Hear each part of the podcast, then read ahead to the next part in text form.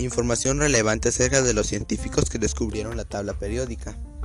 La formulación de la ley periódica supuso para la química el paso de una disciplina que aplicaba métodos casi medievales de tanteo a una ciencia moderna capaz de predecir elementos nunca vistos, oídos, tocados ni olidos por el hombre.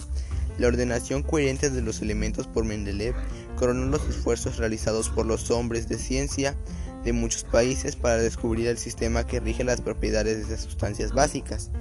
La idea de Mendeleev supuso virtualmente un salto cuántico con respecto a la sencilla tabla embosada en el siglo XVIII por el químico francés Antoine Lavoisier, que incluía junto a los elementos físicos lo que él denominaba fluidos impoderables, como la luz y la energía procedente del calor.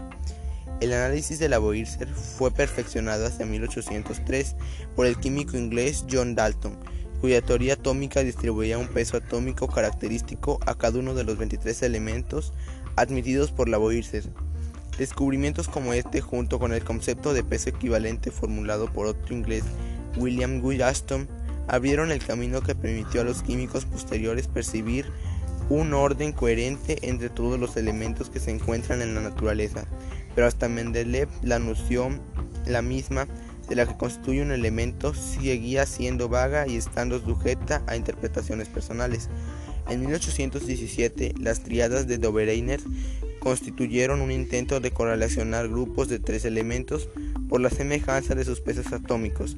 En 1852, Gemelin transformó las triadas en series de 4 y 5 elementos, clasificándolos según sus pesos atómicos en orden ascendente.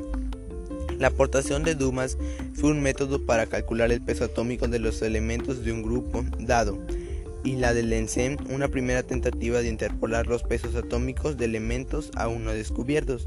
Durante el diseño que sigue a 1860 aparecieron nuevas formas de clasificación de los elementos.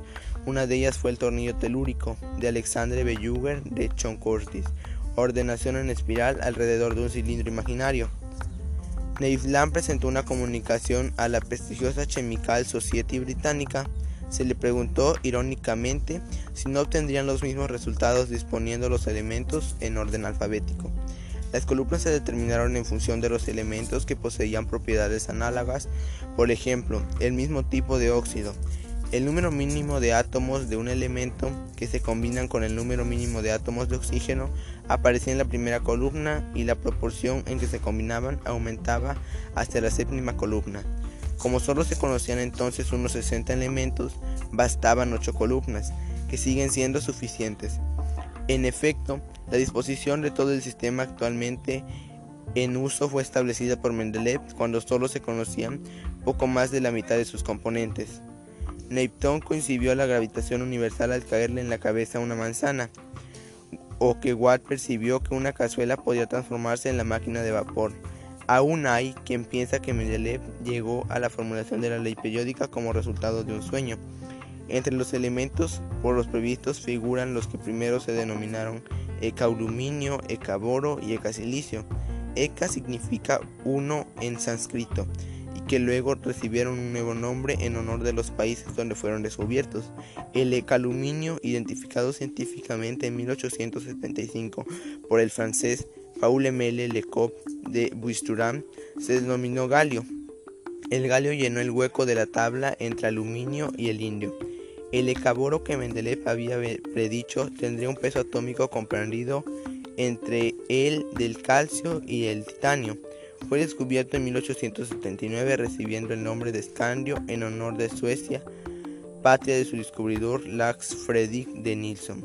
El peso atómico definitivo de este elemento no se determinó hasta 1955.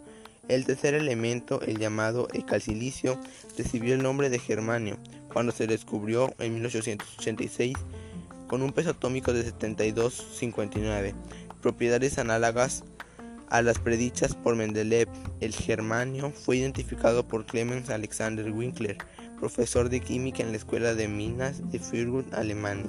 El descubrimiento de la ley periódica trajo consigo uno de los, de los descubrimientos científicos más sensacionales de fines del siglo XIX, el del gas inerte argón.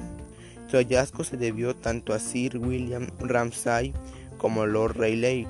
El primero surgió al Relay en 1994, después de una cuidadosa experimentación que había cito para elementos gaseosos al final de la primera columna de la tabla periódica.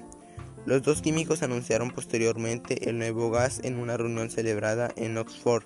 Hoy en día sabemos que el argón y demás gases similares no son intersino y que pueden combinarse con otros elementos. La mayor parte de la masa está situada en el núcleo del átomo, que consta del protón provisto de una carga eléctrica positiva y el neutrón eléctricamente neutro. La nube de electrones planetarios con carga positiva consta de partículas, cada una de las cuales tiene una masa de 1 sobre 1836 aproximadamente con respecto a la del protón. La desintegración alfa por medida de partículas alfa desplaza al elemento dos lugares hacia la izquierda de la tabla, mientras que la desintegración beta o emisión de electrones desplaza el elemento un lugar a la derecha. El telurio fue ubicado antes que el yodo, el cobalto antes que el níquel y el torio antes que el protactino. Una vez adoptado como patrón del número atómico, se observó que si los elementos se clasificaban por sus cargas eléctricas nucleares, sus posiciones en la tabla periódica coincidían con las predichas por Mendeleev. Así se constituye el sistema periódico que colgado en la pared del laboratorio también conocen hoy en día los estudiantes de química. En conclusión, la tabla periódica está conformada por metales post-transicionales, gases nobles, metales preciosos, metales de transición interna, metales representativos, semimetales y no metales, cada uno con su número atómica, masa atómica, símbolo, valencia y nombre.